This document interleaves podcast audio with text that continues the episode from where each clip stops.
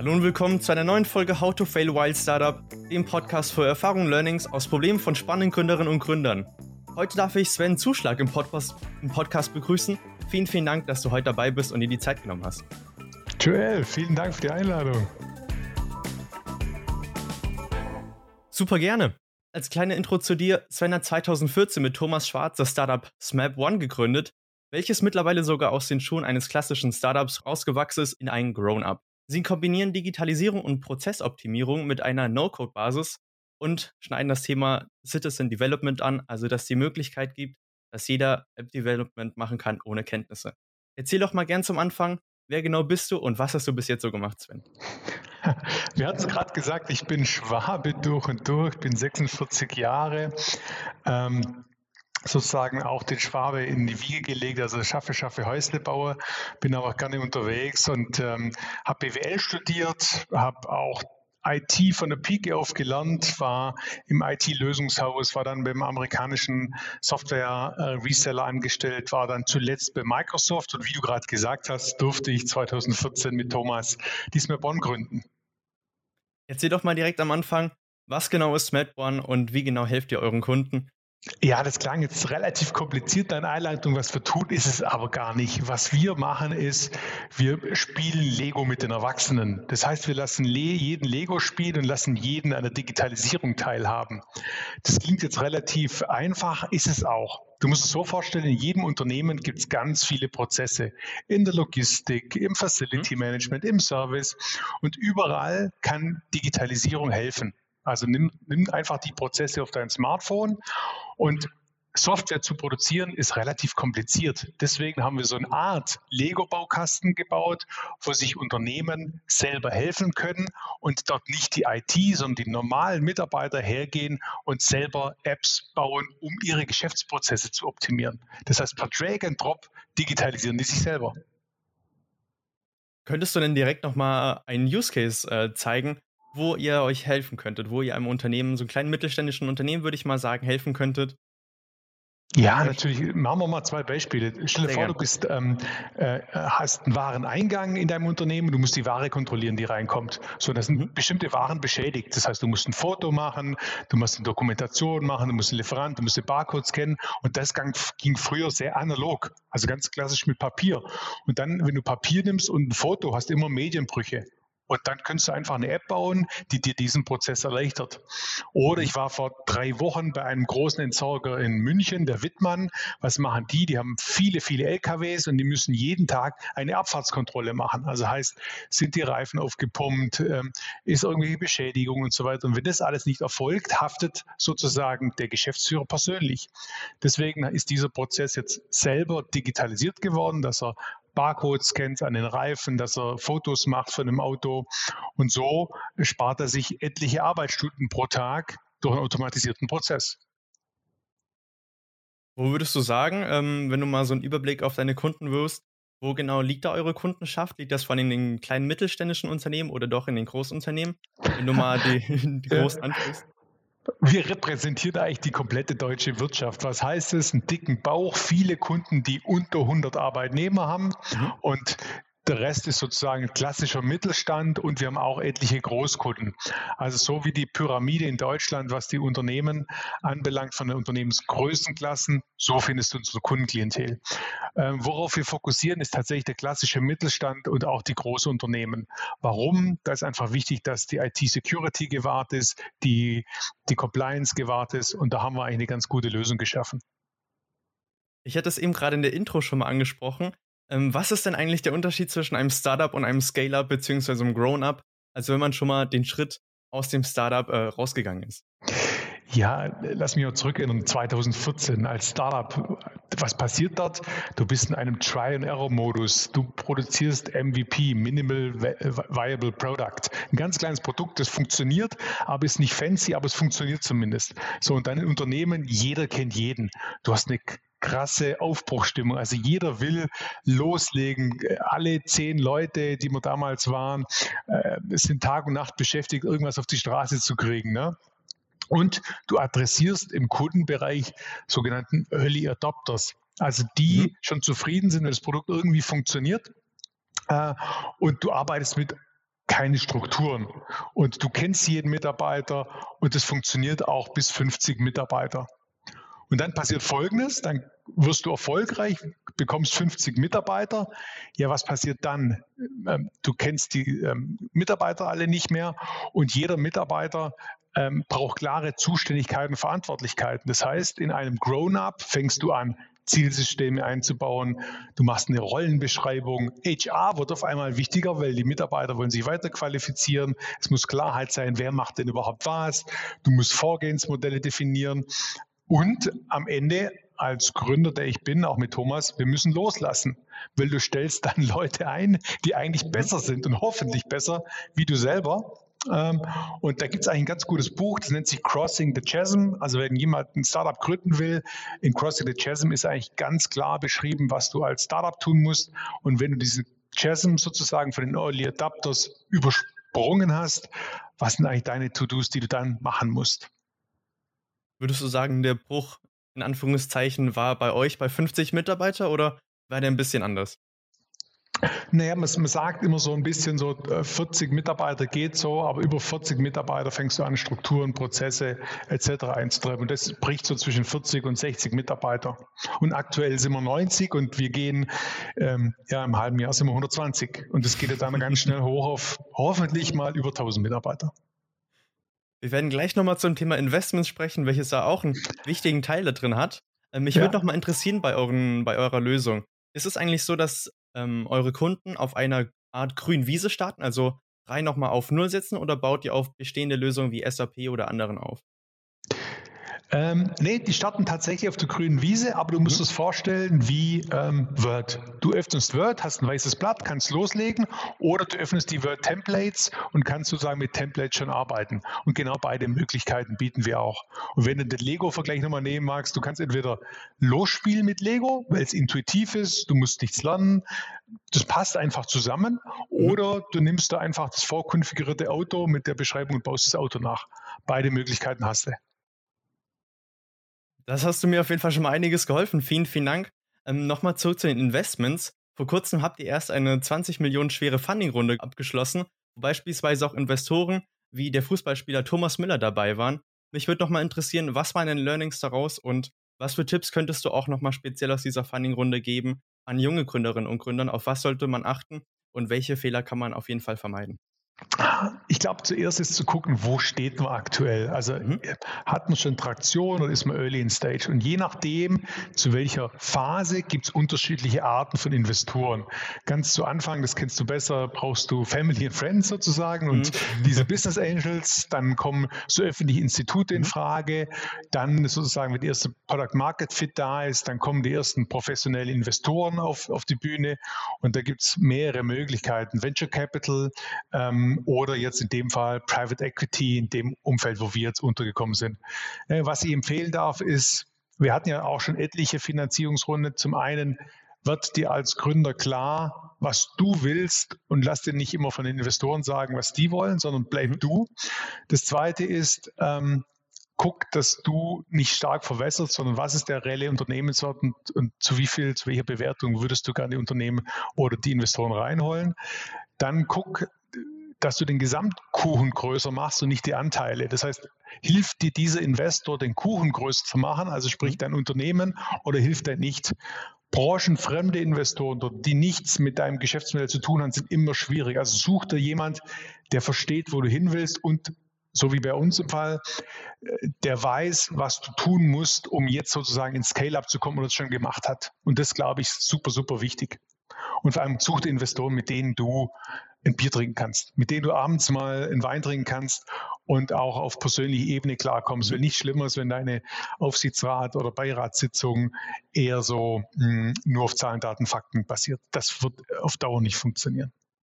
Der Tipp gefällt mir sehr, sehr gut. Mich würde doch mal interessieren, ob du auch Tipps hast fürs, für den Anfang. Also wenn man anfangen muss, äh, sich ein bisschen umzuschauen, beispielsweise jetzt schon aus, ähm, aus dem Thema drin ist. Ähm, um eben auf diese Business Angels oder schon mal in Investoren zuzugehen. Hast du da Tipps? Ähm, ja, klar, natürlich. Also zum einen ist, geh all in. Also es wird nicht funktionieren, also aus meiner Sicht ist es immer gut, wenn man sagt, ich gehe all in und gehe Risiko, weil äh, Investoren lieben das Risiko, Investoren mhm. lieben, wenn du committed bist zur Idee. Ne?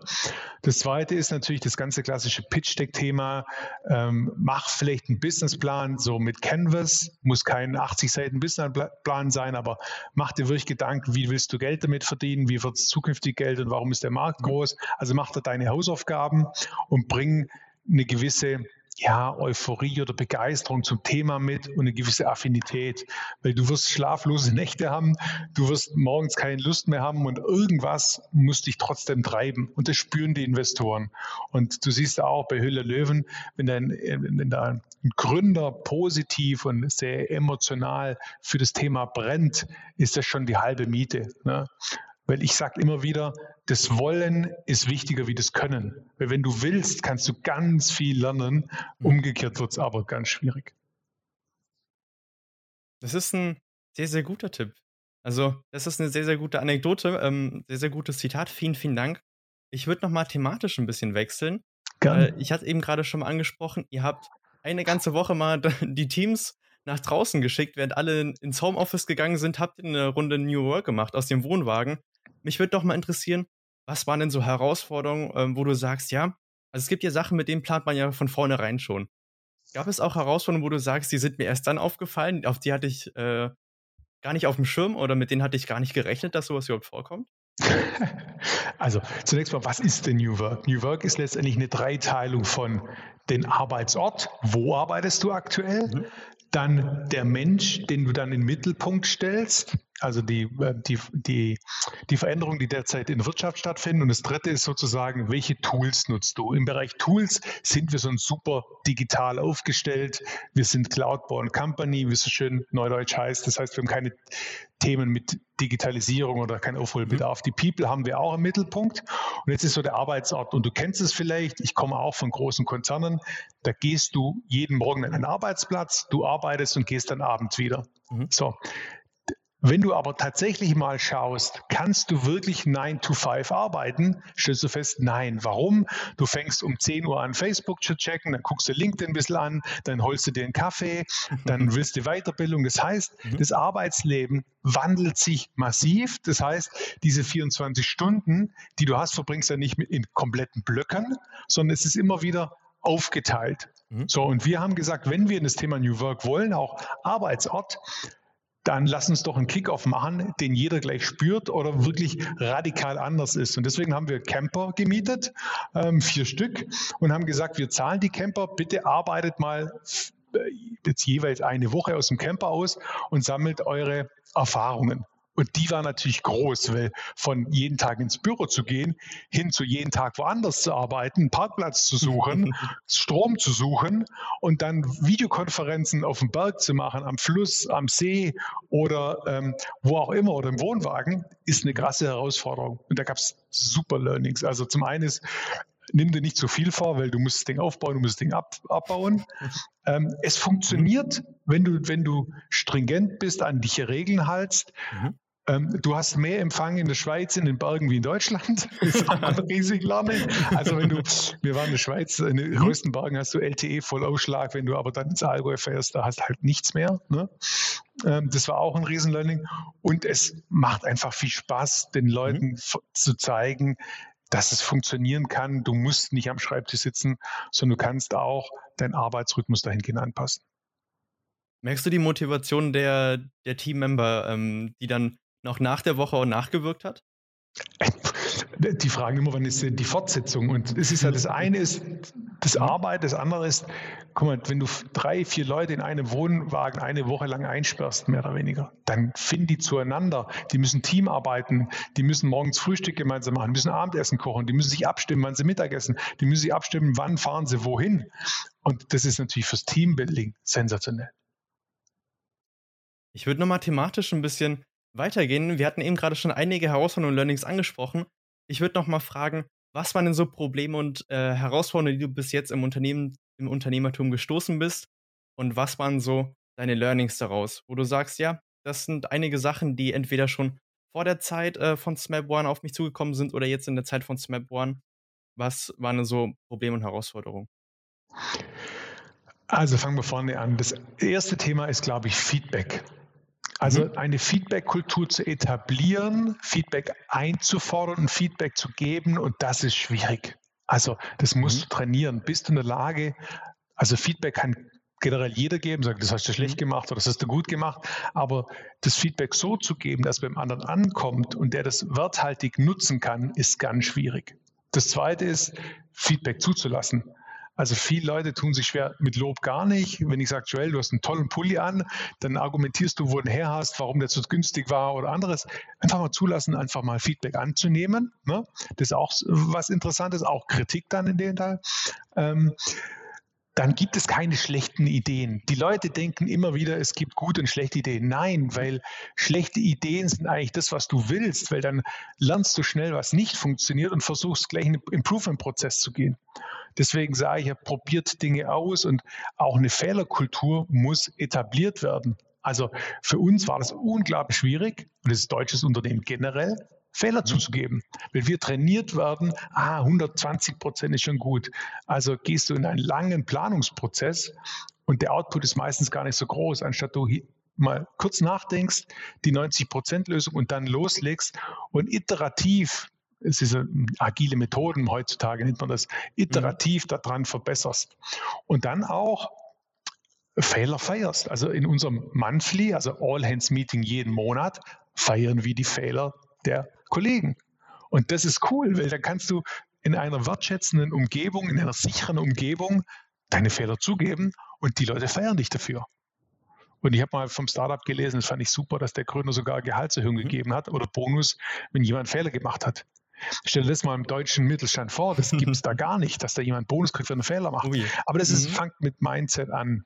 Ähm, dann, was wir auch gesehen haben, ist, du musst die Leute immer lernen lassen. Im Startup, wenn du jung bist, da macht jeder und da kommst du gar nicht zum Lernen. Und irgendwie nach vier Jahren stellst du fest, oh, wir hätten mal vielleicht früher Bücher gelesen. Oh, wir hätten mal früher gewisse Sachen geteilt. Also früher lernen ist auch so ein Thema. Ähm, ja, und sozusagen, wenn du früher in der Karriere bist und nicht weißt, welchen Wert du selber stiftest, tendiert man dazu, immer sich selber schlecht zu machen. Und es ist ganz wichtig, dass man die Sache von der Emotionen trennt und Feedback annimmt und sagt, okay, jetzt mal mich emotional von dem Feedback zu trennen, dann hat er in der Sache recht. Und ich weiß noch, mein Chef früher dazu gesagt, wenn du Feedback bekommst, prüfe zunächst mal, hat er recht oder hat er nicht recht. Und diese simple Methode, die hilft einfach in den Prozess zu gehen, mhm. weil du wirst ohne emotional zu werden, einfach mal eine fachliche, hat er recht, also mit dem, was er sagt? Oder hast du andere Informationen, warum du anders gehandelt hast? Hättest du noch mal konkrete Tipps äh, für junge Gründerinnen und Gründer, wie man so eine Feedback-Kultur äh, einfließen lassen könnte? Weil ja. oftmals ist ja so, speziell in Deutschland, wie du es eben gerade schon beschrieben hast, ist es eher schwierig, falls du vielleicht konkrete Tipps hast, wäre super.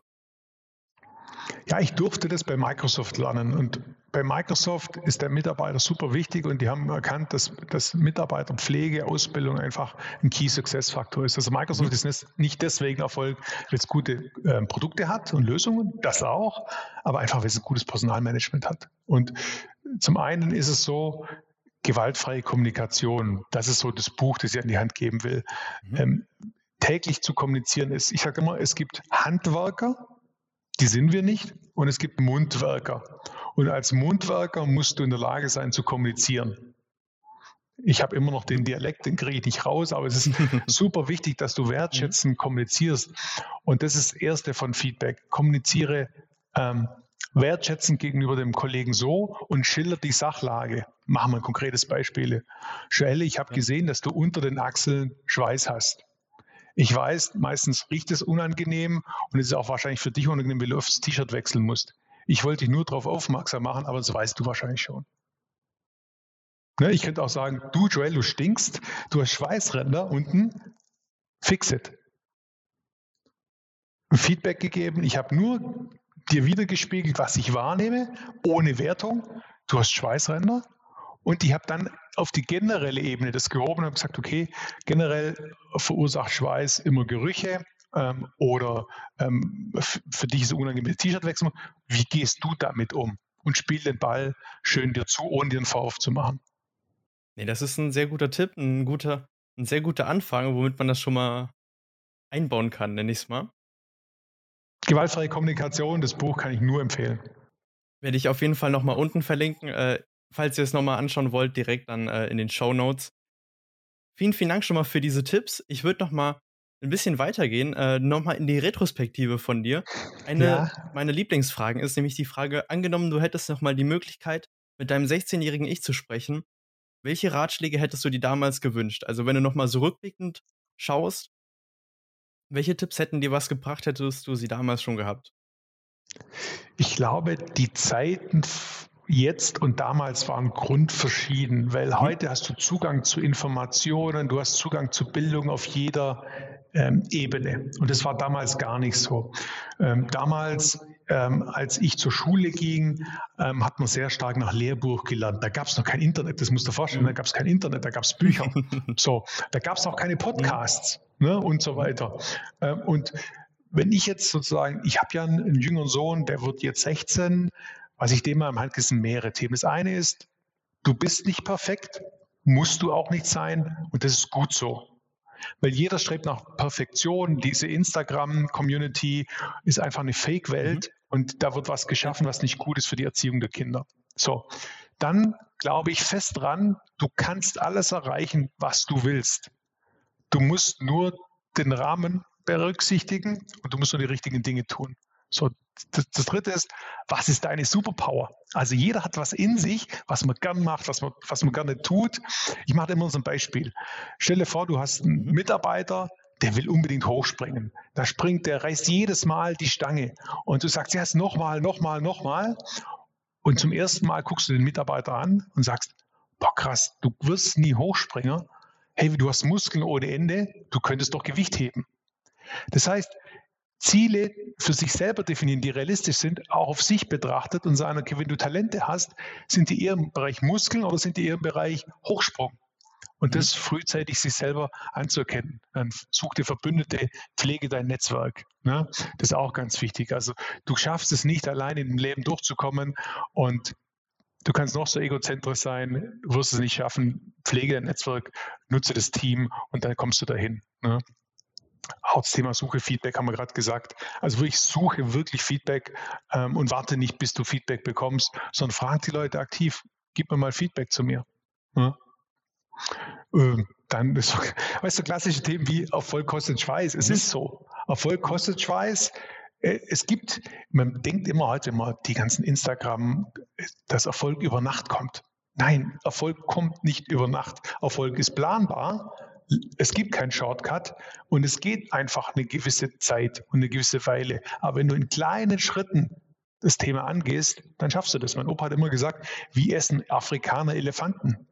Ja, Stück für Stück. Also nimm den Elefanten Stück für Stück und dann funktioniert es. Es funktioniert nicht, dass du von heute auf morgen, viele Leute wollen reich sein. Das ist gar nicht. Find die Erfüllung und das Geld folgt. Das würde ich doch mal als Abschlussworte für diese wirklich inhaltsgeladene Podcast-Folge heute nehmen. Vielen, vielen Dank, dass du heute dabei warst. Mich würde doch mal interessieren, falls man mit dir in Kontakt bleiben möchte, wo kann man dich und Smap One denn am besten finden? Also, die Smap One auf smapone.com klick mal drauf und spielt einfach mal Lego. Kostet nichts, ist frei. Könnt ihr mal reingehen und selber Lego spielen. Baut euch mal eure eigenen Prozess-Appchen. Wirklich macht Spaß. Und äh, wenn man mich äh, suchen will, guckt auf LinkedIn, sucht nach Sven Zuschlag und vernetzt euch einfach. Würde mich riesig freuen. Zum Abschluss bist du auch nochmal herzlich eingeladen, ein oder zwei weitere interessante Gründerinnen und Gründer vorzuschlagen für den Podcast, wo du sagst, doch, die haben eine sehr interessante Story. Ähm, haben vielleicht einige Herausforderungen und Probleme gehabt, die wirklich nochmal speziell sind, interessant sind. Fällt dir denn da jemand ein? Ja, natürlich. Also, ähm, der Marcel Hollerbach, der fällt mir ein, ist Serial Entrepreneur. Der ist top. Mhm. Um, ähm, und den Alex von Gedankentanken. Ihr kennt alle Gedankentanken, jetzt vielleicht Creator.